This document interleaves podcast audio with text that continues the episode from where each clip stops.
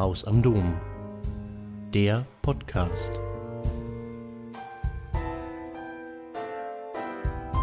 Die Esoterik galt lange als nicht ernstzunehmende Softreligion bzw. Softspiritualität, bei der jeder sich das zusammenstricken konnte, was er für sich und seine eigenen Bedürfnisse zu brauchen schien. Esoterik ist aber viel mehr.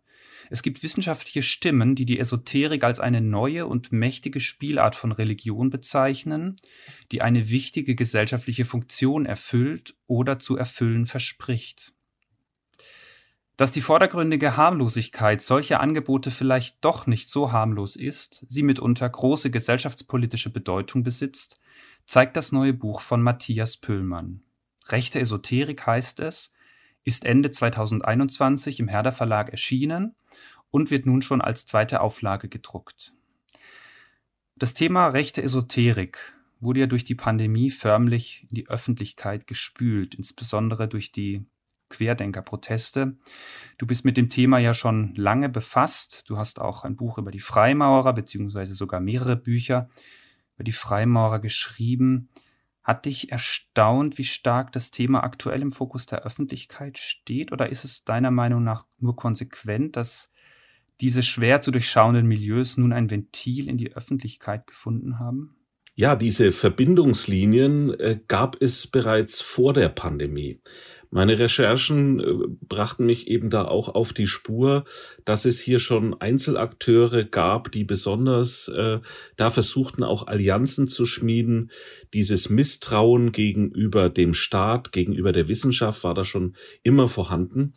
Und ich denke, durch die Corona-Pandemie haben eben diese einzelnen Akteure und Bewegungen nochmal eine größere Aufmerksamkeit gefunden. Das heißt, sie haben auch ihre publizistischen Möglichkeiten intensiv genutzt.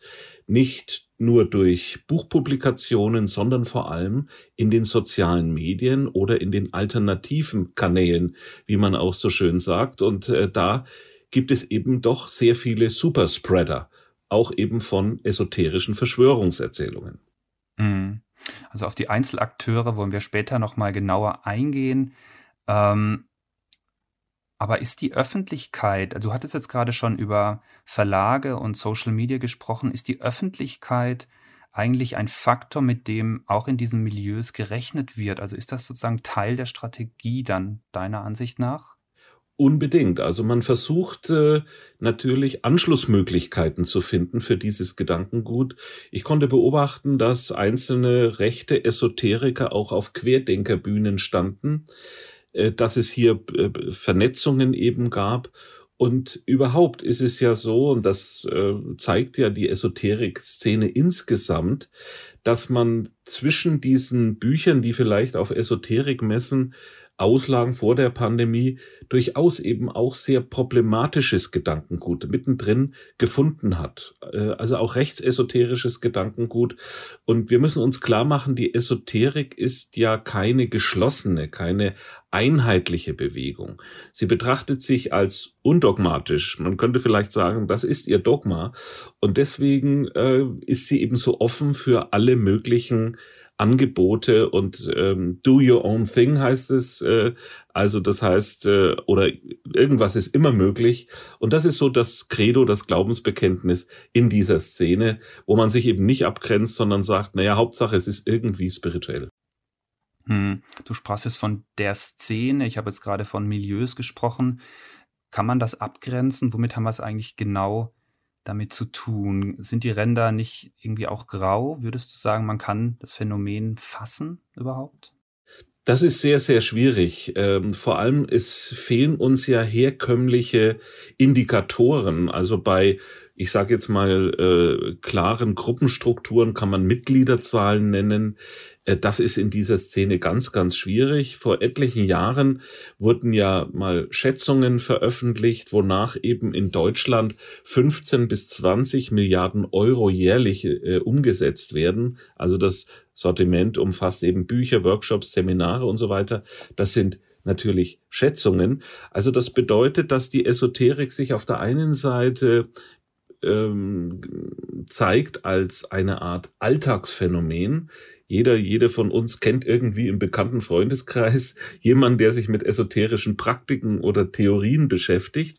Und auf der anderen Seite hat die ähm, Esoterik heute ein ganz spezielles Sensorium entwickelt für individuelle wie auch für gesamtgesellschaftliche Krisenlagen. Und das ist mir eben äh, mit der Beschäftigung äh, in den letzten Jahren doch sehr stark aufgefallen, dass da teilweise eben sehr gesellschaftlich relevante Themen plötzlich auch äh, auftauchten. Hm. Aber du würdest schon sagen, der Großteil des Esoterischen, also wenn man jetzt sich in eine Buchhandlung begibt, dann sind ja zumindest auf den ersten Blick die allermeisten Veröffentlichungen scheinen harmlos zu sein. Wellness, Sinnfindung, bisschen Spiritualität, vielleicht ein bisschen Gesundheit und gute Ernährung und so weiter. Ähm, stimmt es, dass die, der Großteil des Angebotes eher harmlos ist? Oder, oder würdest du sagen, naja, gut, selbst im Harmlosen verbergen sich möglicherweise Motive, die dann abrutschen können ins Ideologische? Äh, in der Tat. Ähm, es ist so, wir haben es hier mit einer Form einer ganz starken, ja, individualisiert geprägten Spiritualität zu tun. Das heißt, die moderne Esoterik vertritt letztendlich auch äh, einen gewissen Totalitätsanspruch. Das heißt, sie hält für jede Lebenslage, für jedes Problem eine Lösung bereit. Und dieses Spektrum reicht eben eher vom, ich möchte mal sagen, harmlos spielerischen bis hin eben auch zu sehr problematischen Angeboten. Insbesondere dann, wenn eben die wissenschaftsbasierte Medizin abgewertet wird, äh, wenn eben gesagt wird, äh, die moderne Wissenschaft ist äh, nicht glaubwürdig und so weiter. Das ist dann natürlich ein Einfallstor, ich möchte sagen, für Irrationalismus und auch für höchst problematisches äh, Gedankengut. Das eigentliche Kennzeichen der modernen Esoterik, das versuche ich auch in dem Buch äh, zu zeigen, ist ja letztlich ihr besonderer Erkenntnisanspruch. Das heißt, es handelt sich um ein Wissen, das nur sensitiven, sensiblen, erleuchteten zugänglich gemacht wurde oder zugänglich ist. Also das ist letztendlich die Vorstellung eines absoluten Wissens, das jeder Wissenschaft überlegen sein soll und gleichzeitig wendet sich dieser Anspruch auch gegen die Rationalität herkömmlicher Wissenschaft. Und da sehen wir natürlich in Einzelfällen ein Einfallstor äh, mit zum Teil, ich sag mal, erheblichen Risiken und Nebenwirkungen, wenn es vor allem immer auch um Heilungsangebote geht oder ja äh, sozusagen spekulative äh, mit Reinkarnationsideen aufgeladenen Analysen und Diagnosen. Mhm. Du sprachst jetzt von Einzelnen, die sowas wie ein absolutes Wissen vertreten, total gegen die herkömmliche Rationalität sind oder wettern. Ähm, du würdest aber schon sagen, dass es irgendwie auch einen Großteil gibt von Menschen, die das sozusagen en passant konsumieren, da aber als auch nichts weiter dabei ist. Ich denke, es ist in der Tat so, dass es natürlich unterschiedliche Formen ich möchte sagen, des Esoterikkonsums gibt. Ne? Mhm. Es kann auf der einen Seite ähm, ein spielerischer Umgang sein, Freizeitvergnügen, dass man mal das Buch liest oder das dann auch wieder sein lässt. Aber manchmal ist es so, dass eben mit dieser intensiven Beschäftigung dann auch im Einzelfall Einfallstore geschaffen werden für problematisches Gedankengut. Und insbesondere wenn dann, und das haben wir während der Corona-Pandemie sehr deutlich sehen können, Verschwörungstheorien dann mit verbreitet und en passant eingeflochten werden, ähm, wo letztendlich das Misstrauen sehr stark dominant wird äh, gegen die äh, demokratischen Institutionen, gegen die Politikerinnen und Politiker, ich denke, diese Mischung macht es dann letztendlich aus und man muss wirklich sich dann jedes Angebot oft einzeln anschauen, welche Risiken und Nebenwirkungen hat das eigentlich. Mhm.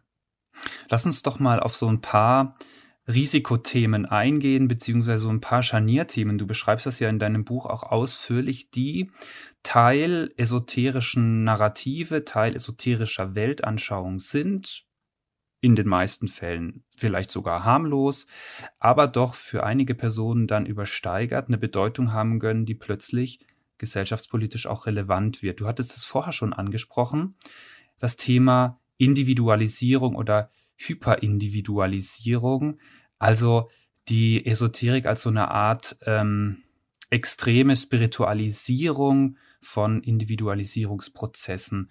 Ähm, würdest du da nochmal vielleicht ein bisschen näher drauf eingehen wollen? Weil diese Individualisierung scheint doch wirklich ähm, ein sehr, sehr gewichtiges Argument zu sein für die rechte Esoterik.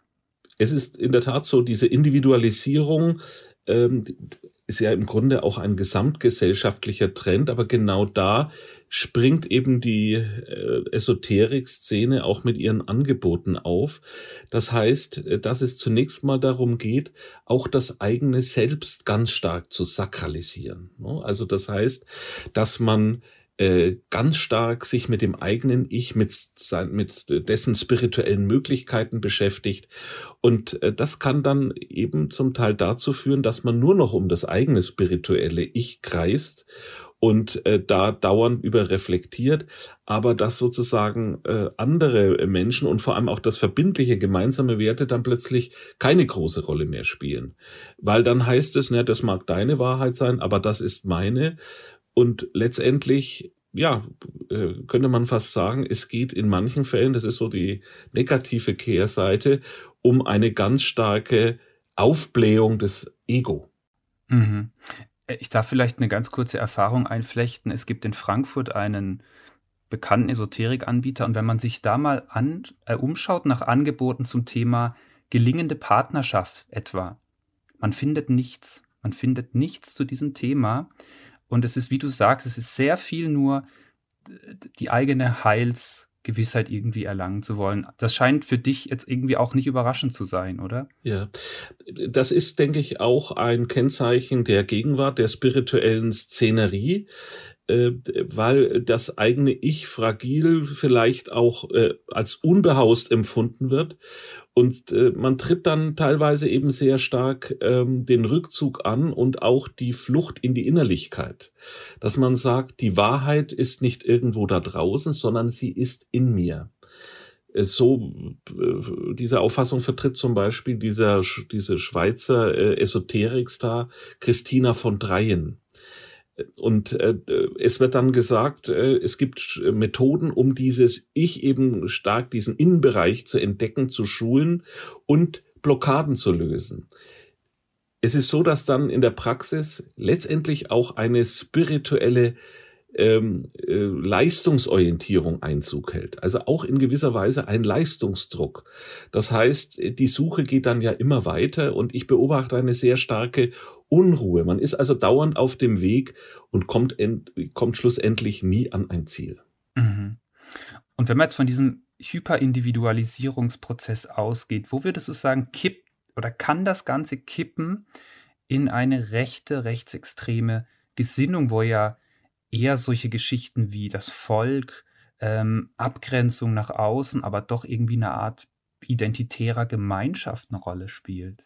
Es kann letztendlich auch zu einem Schwarz-Weiß-Denken führen. Also das heißt, das Böse wird gleichgesetzt mit dem Zustand des Nicht-Erleuchtetseins. Und so wird letztendlich ähm, ja keine Gemeinschaft letztendlich möglich. Es wird sehr stark unterschieden zwischen den Aufgewachten und den Nicht-Erwachten und äh, dass man eben hier ganz klare Grenzen auch aufbaut und da ist es dann sehr schnell vorbei, auch in gewisser Weise mit mit Toleranz oder mit äh, einer Verständigungsmöglichkeit, mit mhm. kritischem Diskurs. Ein zweites wichtiges Thema ist die Wissenschaftsskepsis oder die Wissenschaftsfeindlichkeit, ähm, die ja auch dann sehr, sehr stark ähm, antisemitische Züge trägt. Ich bin auf einen Eintrag gestoßen, will ich ganz kurz ähm, erwähnen, von Horst Mahler, einem verurteilten Antisemiten und Holocaustleugner, der das Judentum dafür verantwortlich macht, dass es die Wissenschaft gibt. Weil er sagt, das Judentum hat den Monotheismus gebracht, der Monotheismus brachte die Säkularisierung, das brachte sozusagen atheistisches Denken hervor und das atheistische Denken ist die Grundlage für Wissenschaft. Also die Perfidität der Logik sieht man, finde ich, an so einem Denker sehr schön, dass plötzlich mit sowas wie Wissenschaftsskepsis Antisemitismus auftritt. Aber woher kommt diese Wissenschaftsskepsis denn überhaupt in der Esoterik-Szene? Dazu muss man vielleicht auf die Geschichte der Esoterik eingehen. Ihren eigentlichen Ausgangspunkt hat sie ja, wenn man jetzt von ähm, Anstößen und organisierten oder ich sage mal lose organisierten Formen spricht, im 19. Jahrhundert einsetzen. Äh, es sind zwei Jahreszahlen, die hier eine große Rolle spielen. Das ist einmal das Jahr 1848 in Hyattsville in den USA. 1848 ist ja auch das Jahr, in dem Karl Marx sein kommunistisches Manifest äh, in London veröffentlicht hat. Ein Gespenst geht um in Europa, so beginnt das ja. Und da kam es dann im gleichen Jahr eben in den USA in dem Haus des Farmers John Fox zu merkwürdigen Klopflauten. Äh, die Töchter meinten, sie hätten Kontakt zu einem ähm, ermordeten Hausierer im Keller und so entwickelten sie ein Klopfalphabet und da ging dann die spiritistische Erweckung, so kann man sagen, eigentlich auch ja von den USA auch dann nach Europa über. 1875 ist das zweite wichtige Datum. Das ist äh, die Gründung der Theosophischen Gesellschaft von Helena Petrovna Blavatsky, eine femme fatale, äh, die auch ihre Karriere als Spiritistin begonnen hat in New York. Und sie äh, entwickelte die sogenannte Theosophie, die ja letztendlich zu einer Art Stammmutter der modernen Esoterik wurde. Und dieses ähm, System, wir sprechen gerne hier von systemesoterischen Entwürfen, ähm, positioniert sich einerseits zwischen Wissenschaft oder in Abgrenzung zur Wissenschaft und auf der anderen Seite in Abgrenzung zu traditioneller Religion, Religionen. Sie möchte im Grunde genommen eine Zusammenschau, eine Synthese formulieren. Aber es ist klar, dass natürlich da wissenschaftliche Erkenntnis abgewertet wird.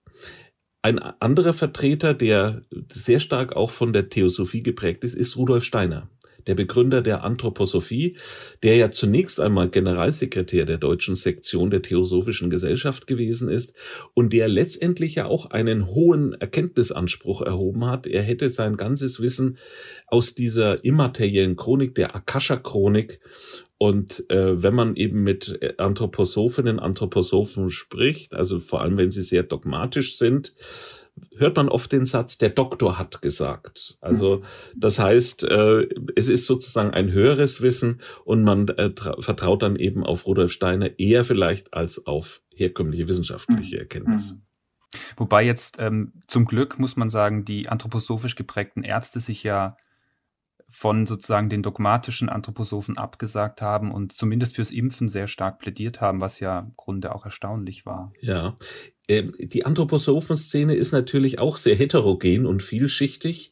Äh, wir hatten in der Pandemie natürlich auch Vorfälle an Waldorfschulen, wo eben äh, Mund-Nasenschutz auch abgelehnt wurde und so weiter.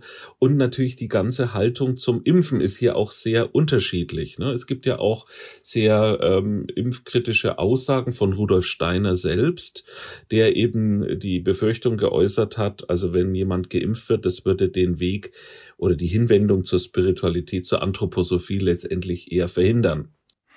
Wir sind jetzt gerade ähm, in der historischen Rückschau gewesen. Du hast über Blavatsky gesprochen, die Systemesoterik. Ähm, gibt es eigentlich in dieser Systemesoterik schon rechtsesoterische Tendenzen oder kam das dann erst in der Weimarer Zeit auf mit der Ariosophie? Ähm, ja, also die Ariosophie, die kam ja bereits auch, ja, äh, man kann sagen, Anfang des 20. Jahrhunderts auch auf. Lanz von Liebenfels und vorher Guido von List. Das ist im Grunde eine Art äh, völkische oder rassistische Esoterik, mit der wir es da zu tun haben. Da ist plötzlich die Rede von Rassen, von ähm, Ariern und so weiter. Da wird also sehr stark auch unterschieden und da kommt letztendlich auch der Rassebegriff in die, in die Esoterik. In der Theosophie gab es natürlich auch die Vorstellung der Wurzelrassen, aber da war sehr häufig eben das Motiv, ähm, sozusagen eine Verständigung auf universal religiöser Grundlage in der Menschheit. Also es war sozusagen die Vorstellung einer Höherentwicklung. Ne? Und sie ist natürlich auch sehr zeitgebunden. Auch Rudolf Steiner war ein Kind seiner Zeit. Ähm, aber durch die Ariosophie ist äh, natürlich sehr viel auch Rassismus in die Esoterik hineingekommen, muss man ganz klar sagen. Und da gibt es ja auch Nachwirkungen bis äh, in die Weimarer Republik und äh, auch bis äh, zu einigen Nationalsozialisten, die äh, sich für dieses Gedankengut interessiert haben. Aber es, es wäre verkürzt, wenn man den Nationalsozialismus jetzt darauf sozusagen mhm. beschränken würde, sondern der Nationalsozialismus war natürlich ein totaler Weltanschauungsstaat und man wollte, so hat es Hitler ja auch gesagt, mit völkischen Sektieren nichts zu tun haben ähm, und man wollte vor allem die Kirchen damals nicht völlig verprellen. Zunächst mhm. mal zumindest nicht. Mhm.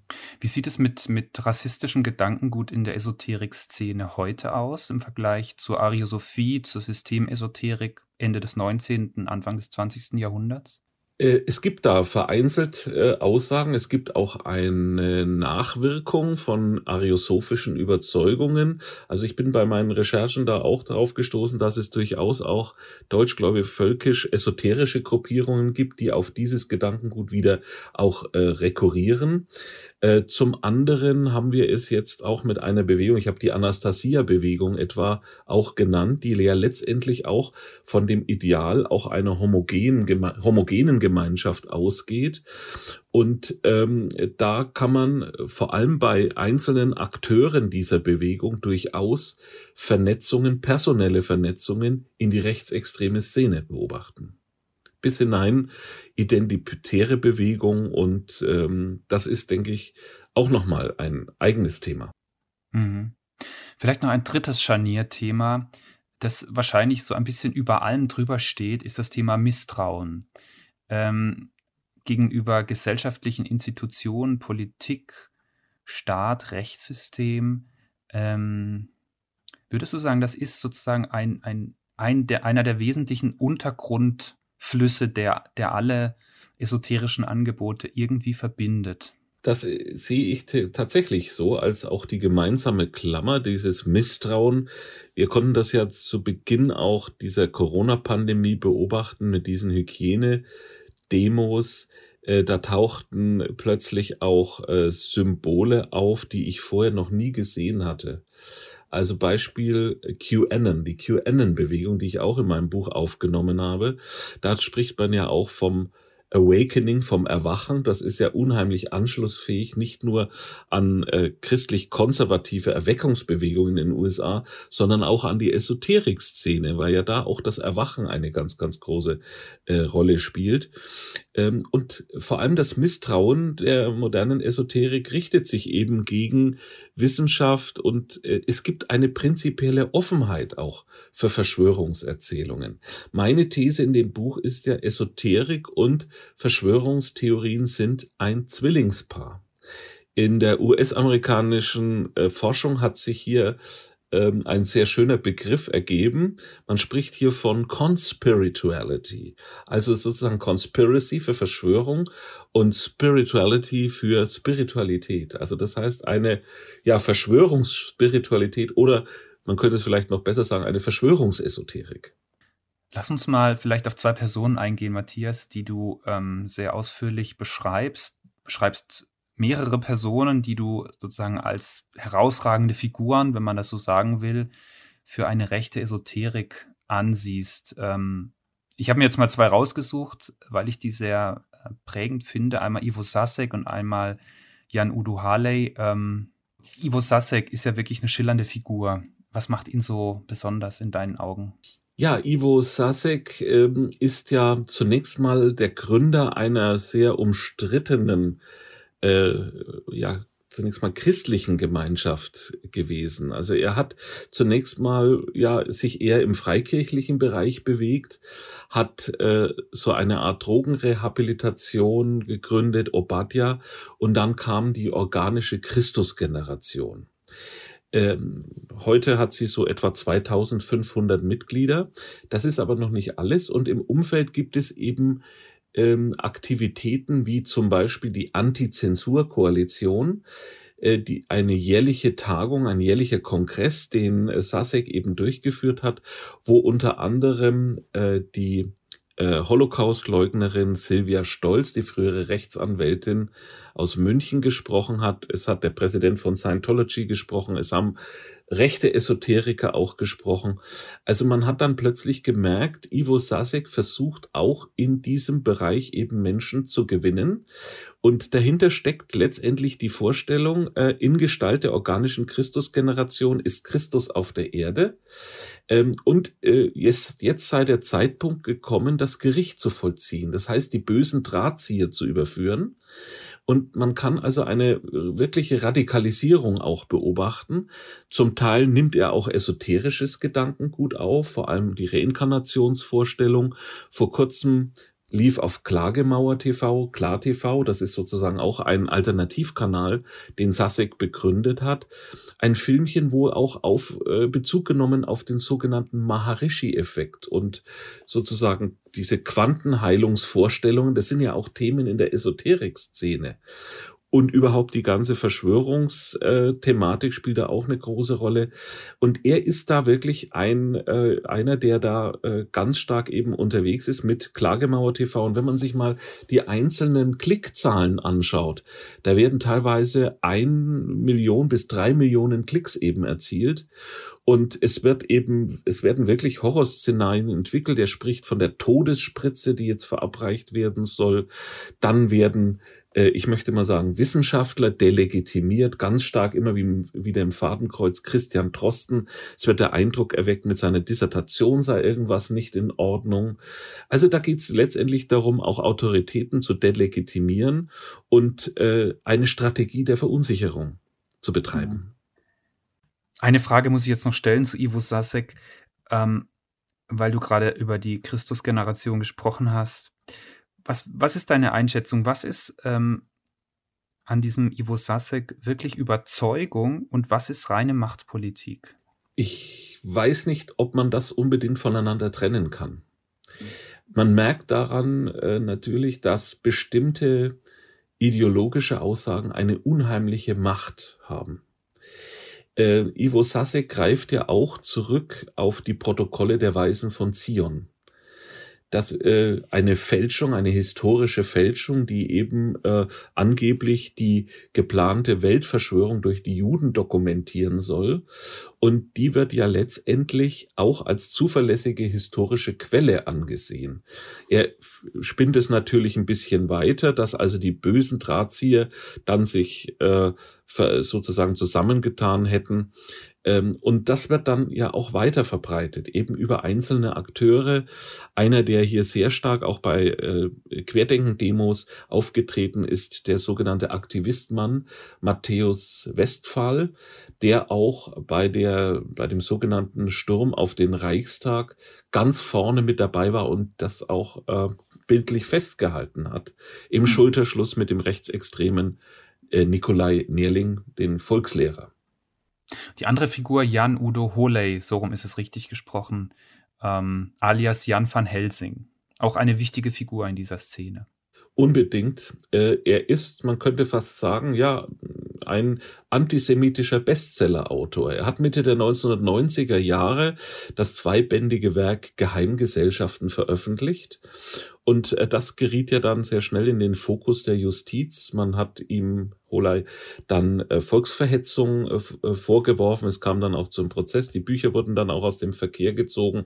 Inzwischen ist Jan Udo Holei ähm, Verleger, er hat einen eigenen Verlag und hat während, das ist mir aufgefallen, während der Corona-Pandemie etliche Bücher zur Thematik veröffentlicht, etwa Lockdown 1, Lockdown 2. Lockdown 1 hat innerhalb kurzer Zeit mehrere Auflagen erlebt und ich habe äh, hier bei meinen Recherchen, ich habe hier in München auch ja verschiedene Querdenker-Demos besucht und dieses Buch habe ich dann auch am Info- und Verkaufsstand hier auf einer Querdenker-Demo äh, angetroffen, wo es heißt, das Virus war nicht die Ursache, das ist nur ein Vorwand. Also so der Eindruck wird erweckt, es sei eine Art Pandemie, eine inszenierte Pandemie und es gebe im Hintergrund eigentliche Drahtzieher und natürlich immer wieder im Fadenkreuz Bill Gates, der ähm, angeblich da äh, ja, die, ja mit diese äh, Pandemie zu verantworten hat oder das große Szenario zumindest. Ja, Matthias, wir biegen langsam so in die Schlusskurve ein. Ähm, ich hatte in der Anmoderation von einer Art, ja, der Esoterik als eine Art Pseudoreligion, als ein religionsartiges Phänomen für die Gegenwart gesprochen. Du gehst ja am Ende deines Buches auch nochmal, sagen, von deiner Perspektive als Theologe aus. Ähm, Stichwort Abgrenzung zur klassischen Religion. Was wären da für dich die Stichpunkte? Was, was unterscheidet, ich sag's jetzt mal, uns Christen von einem esoterischen Angebot?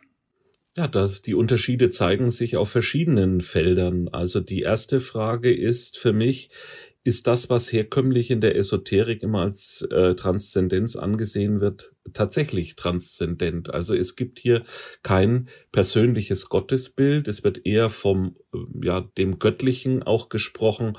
Teilweise heißt es auch, dass äh, der Mensch sei sozusagen ein potenzieller Gott und müsse, oder eine potenzielle Göttin und müsse hier eben über verschiedene äh, Einübungsmethoden äh, und äh, Schulungen sich dieser Göttlichkeit immer wieder neu bewusst werden.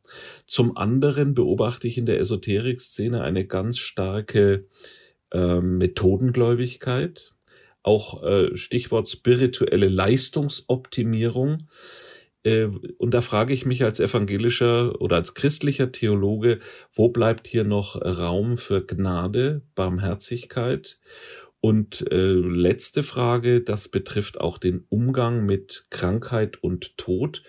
Also ich beobachte, dass hier eben dieses Thema sehr stark ausgeblendet wird. Also klassisch gesprochen die Gebrochenheit menschlicher Existenz. Ne, also das heißt, wenn der Tod eben verniedlicht wird in Form von äh, Aufstiegsmöglichkeiten oder Reinkarnationsmodellen, ne, dann verliert der Tod damit vielleicht für manche erstmal den Schrecken. Aber wie geht man dann mit Krankheit um? Und da kann man natürlich nicht sehr schnell Krankheiten auch erklären. Da gibt es ja auch, ich möchte mal sagen, einen reichhaltigen Erfahrungsschatz auch äh, im Judentum, im Christentum, äh, dass man nicht sofort jede Krankheit äh, spiritualisieren kann. Und das passiert eben in der Esoterik-Szene. Das heißt, dass man dann sehr schnell mit karmischen und reinkarnatorischen Erklärungsmustern bei der Hand ist, so dass am Ende ja die Diagnose steht, du bist letztendlich an deiner Krankheit selbst schuld. Und das halte ich also für sehr zynisch und unbarmherzig. Und der letzte Gesichtspunkt, Stichwort Solidarität, Nächstenliebe, Mitgefühl, Empathie. Das ist mir äh, auch sehr wichtig gewesen am Ende äh, für die Perspektiven aus christlicher Sicht, äh, dass gerade diese Aspekte in der Esoterik-Szene meines Erachtens sehr zu kurz kommen und nicht ausgeprägt sind. Man feiert vielleicht eher wenn man dann eben solche Seminare und Workshops macht, eher den kollektiven Narzissmus. Mhm, mhm. Das ist sehr klar. Dein Buch ist allgemein sehr klar und eindeutig, was die, die Positionierung, die, die, die, die Stellungnahme, die du einnimmst zu diesem Thema angeht. Du bist aber an keiner Stelle, und das fand ich sehr stark, provokant oder hämisch. Ähm, du möchtest immer sachlich bleiben, auch in der Beschreibung. Ähm, vielleicht so als kleine Abschlussfrage im Umgang mit Menschen, die rechtem, esoterischem Gedankengut anhängen. Ähm, glaubst du, dass man mit einer solchen sachlichen, äh, nie diffamierenden, nie hämisch werdenden Auseinandersetzungen Erfolg haben wird oder braucht es andere Dinge? Ja, das ist die, die schwierigste Frage für den Umgang. Äh, ich vertraue natürlich immer wieder auch auf die Kraft der Argumente. Ne? Also, äh, da halte ich es mit Martin Luther. Äh, äh, non vi sed verbo, also nicht mit Gewalt, sondern durch das Wort. Äh, das heißt, dass man versucht auch mit Argumenten zu überzeugen. Das wird allein natürlich nicht ausreichen und man muss sich auch immer überlegen, wer ist denn das Gegenüber? Äh, handelt es sich um jemanden, der noch offen ist für Fragen und äh, fürs Nachdenken? Ich denke, die Menschen versuche ich zu erreichen. Ne? Also das heißt, ähm, dass man hier vielleicht auch mal die Augen öffnet und vielleicht auch mal klar macht, welche Risiken und Nebenwirkungen halten eben solche esoterischen äh, Deutungen auch bereit oder welche zu welchen Konsequenzen führen sie. Für die, die also in dieser Szene schon völlig eingetaucht sind und äh, ich möchte mal sagen, mit Argumenten nicht erreicht werden können, da wird es sehr, sehr schwierig sein. Da denke ich, muss man vielleicht vielleicht auch im Gespräch überlegen, welches Motiv steckt denn bei der betreffenden Person dahinter. Und oftmals merke ich, äh, das sind äh, Fragen nach Orientierung, vielleicht auch Fragen nach Krankheit, Heilung. Es sind oft sehr existenzielle Fragen, die dahinter stecken. Und leider ist es so, in dem Moment, wenn eben auch problematische Angebote gegeben werden, kann es dann manchmal zu einer erschreckenden Passung plötzlich kommen. Mhm. Haben da die Kirchen nicht auch ein Stück weit versagt, dass sie dieses Orientierungsvakuum nicht so richtig füllen können? Ähm, ja, ich denke, äh, die Kirchen versuchen das natürlich zu füllen. Wir müssen uns aber auch klar machen, wir haben natürlich einen religiös-weltanschaulichen Pluralismus. Der ist äh, durch äh, das Recht der Religionsfreiheit auch gegeben. Das ist ja auch ein sehr hohes Gut, die Religions- und Weltanschauungsfreiheit.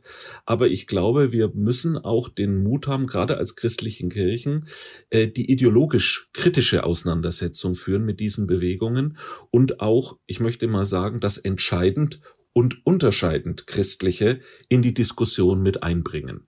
Wichtig ist, denke ich, dass man mit offenen Karten spielt.